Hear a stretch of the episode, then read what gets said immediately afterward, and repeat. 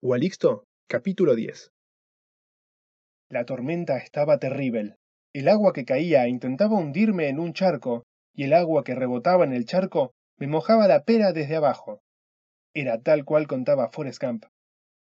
Así y todo, estuve firme durante medio eterno minuto, delante de la verja, mirando la luz naranja y dormida que había en algunas ventanas. No era luz de velas, pero tampoco luz de la normal. Apenas dejaba adivinar el jardín descuidado y la chatarra acumulada a un lado del caminito. En mi imaginación me encontraba ante el castillo embrujado de mi último rival, y yo tenía que comportarme como el héroe que era. Sabía que el brujo indio me observaba, allá desde el CPU. A pesar de la lluvia, cerré el paraguas, lo di vuelta y usé el mango curvo para tirar de la piola de la campana. El sonido hizo que me estremeciera, y sentí el impulso de correr lejos, traicionarme a mí mismo. El eco del tañido fue largo, se lo llevó el viento de una ráfaga. No pude evitar el titiritar cada vez más fuerte. La vieja tardaba en salir. Iba a tener que llamar otra vez. Vi una luz finita abajo de la puerta de la casa, que parecía abandonada al huracán, y finalmente, sin apuros, se abrió. Mirta la bruja estaba con uno de sus vestidos largos y desteñidos, un saquito gris y mugroso, medias remendadas hasta las rodillas, pantuflas raídas y en la cabeza un gorrito como los de las duchas. En una mano sostenía un farolito sucio que oscilaba tenebrosamente, haciendo que las tablas de la verja estiraran sus sombras por toda la vereda. Me miró desde allá con gesto tacaño. Ahí estaba ese ojo desviado que tanta risa le daba a Emiliano. Ahí estaba la cara de piraña, más acentuada que nunca, con el mentón hacia adelante y la nariz achatada. Yo le sostuve la mirada. No sé con qué jeta porque no podía dominar mis músculos faciales ni sabía a qué ojo mirar. No dije nada. Nos miramos así un ratito hasta que finalmente hizo un gesto con la mano, vago, invitándome a pasar. Las manos le temblaban como si siguiera una música invisible. Ese pensamiento me hizo apretar los dientes. La música, cuando no se la podía escuchar, ¿Era invisible? Saqué la trabita de la verja de madera, pasé, volví a cerrar ceremoniosamente, sabía que me vigilaba, y caminé hasta ella. Me acababa de dar cuenta que ya no tenía el cuchillo de cocina en las manos. Creía que lo estaba sosteniendo, pero tenía el puño vacío.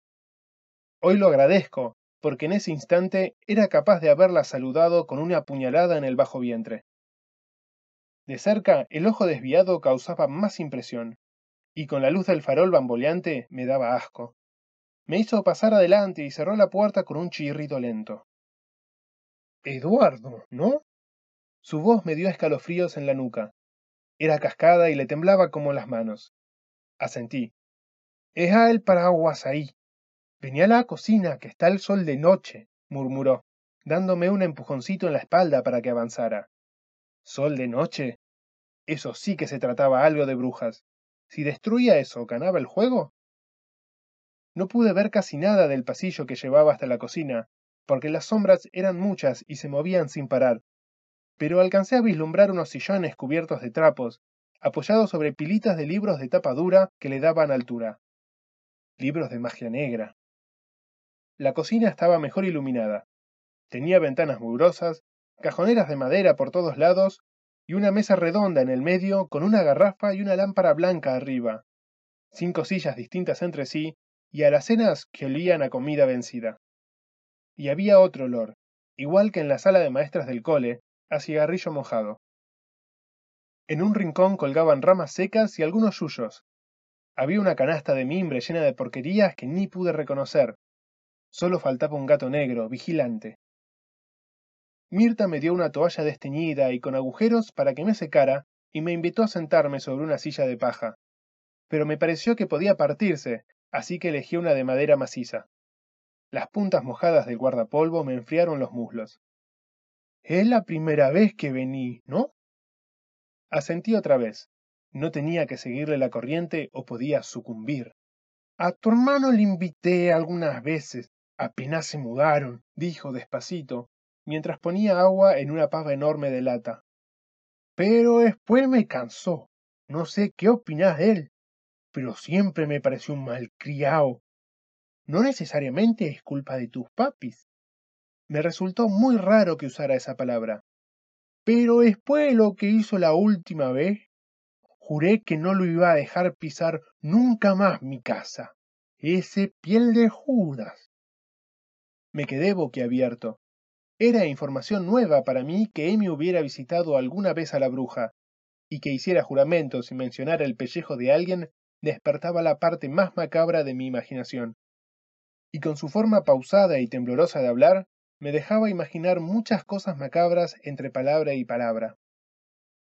Supongo que esa historia la conoces, dio por sentado, y como estaba de espaldas a mí, no me vio negar.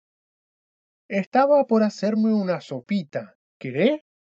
¿O preferís un té? Se giró un poco y me miró. Así, sin llegar a estar de perfil y girando el ojo bueno todo lo que podía, hacía un gesto muy amenazador, así que asentí como espástico. ¿Sí qué? ¿Sopa o té? ¿Te comieron la lengua los ratones?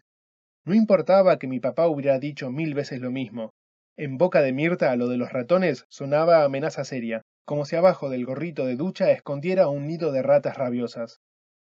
Obligado a responder algo, pensé que tenía menos posibilidades de envenenarme con un té que con una sopa, así que dije tímidamente té. Cedrón, manzanilla, boldo, tilo, malva, con jengibre, sin jengibre. Aturdido por la lista de ingredientes que podían matarme de mil formas distintas, Negué y negué. ¿Té común entonces? ¿O tener alguno?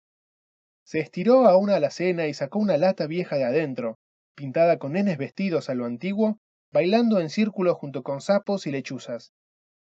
Y con esos dedos temblorosos y de nudillos deformes, sacó de adentro un saquito apolillado y lo tiró en una taza azul que tenía una parte cascada en el borde. Me recordó a las de la sala de maestros del colegio. Bueno, Mientras yo hago la sopa, puedes contarme qué pasa, dijo mientras llenaba un gran caldero con agua. Viniste por lo de cortes de luz, ¿cierto? Por suerte esta casa vieja está equipada con cosas viejas y no me afecta tanto. No fue la risa espeluznante de bruja que esperaba, pero fue tan lenta y raquítica que me dio un chucho bárbaro. Y la forma en que señaló alrededor, con esa mano huesuda como un nudo de árbol, hizo que la cocina se llenara de espíritus que me observaban con curiosidad, cada uno en su rincón. Mientras se agachaba dándome la espalda para encender una especie de hornalla que salía de una garrafa oxidada, pude ver que se movía de un modo extraño, de costado, como si estuviera entumecida. De chiquito yo no entendía que alguien tuviera dolor en el cuerpo. Para mí el reumatismo era simple parafernalia de endemoniado. No le contesté a qué había ido. Vine a vencerte. No sonaba muy serio, así que me limité a observarla. Ahora usaba hábil y siniestramente el cuchillo para trozar verduras y descuartizar pedazos de un pollo hervido que sacó de su heladera vieja, que funcionaba a pesar de la falta de luz. Brujería. Cada vez había más brujerías a la vista. ¿Ué? ¿Pero si invité a un gran conversador? Esa ironía sonaba tan lúgubre que tuve que agarrarme fuerte a los bordes de la silla. Bah, aunque yo era así a tu edad también. Con ese también, que terminó en una lenta exhalación de vieja cansada, sentí que el aire se volvía frágil y empecé a sentir un fresquito por la ropa mojada. Mirta la bruja siguió cocinando su sopa, atenta a la pava que empezaba a chiflar y obnubilaba mis oídos, y yo apreté más las manos alrededor de la silla de madera, con el cerebro súbitamente lúcido, maquinando como locomotora en celo. Tendría que haber traído el cuchillo de casa, y tendría que haber dejado un mensaje avisando que me venía lo de Mirta, para que pudieran encontrar el cadáver. ¿Qué hora era? No debía faltar mucho para que volvieran Emi, papá y mamá. Iban a encontrar todo hecho un desastre y yo desaparecido. Si me comía la bruja, ¿encontrarían al menos mis huesitos? Capaz nunca volvían a saber de mí, si me enterraba donde enterraba a todos los nenes que se había comido a lo largo de los años. Miré abstraído los temblores de la mano de Mirta, que a veces parecía que se le pasaban a todo el cuerpo, y sacudí la cabeza. No iba a perder el juego, pero ¿de qué forma derrotaba esa vieja? ¿Qué es lo que tenía que hacer? En el Duke Nukem 3D era más claro, matar a tiros, apuntando a un lugar específico, con una pistola. Pero a mi papá no le gustaban las pistolas.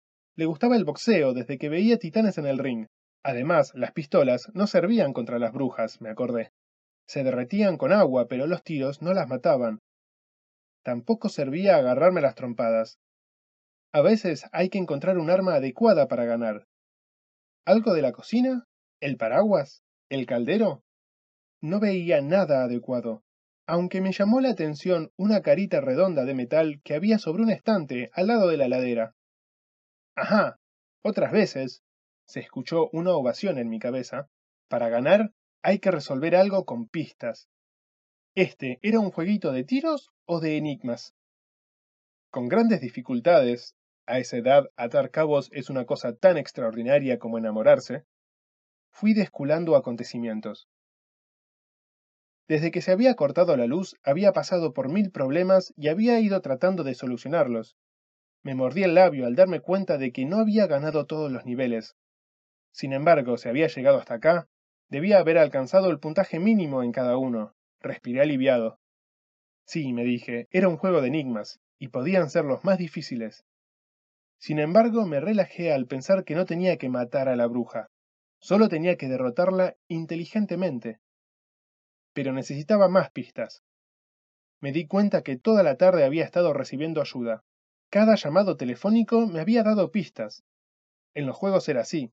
Hablando con los otros personajes o encontrando objetos, uno podía seguir adelante. Lo último que había aprendido era que tenía que vencer a la bruja, pero nada más.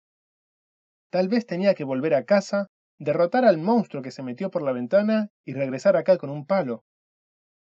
Yo me había quedado tildado, con los ojos clavados en esa carita metálica que había al lado de la ladera.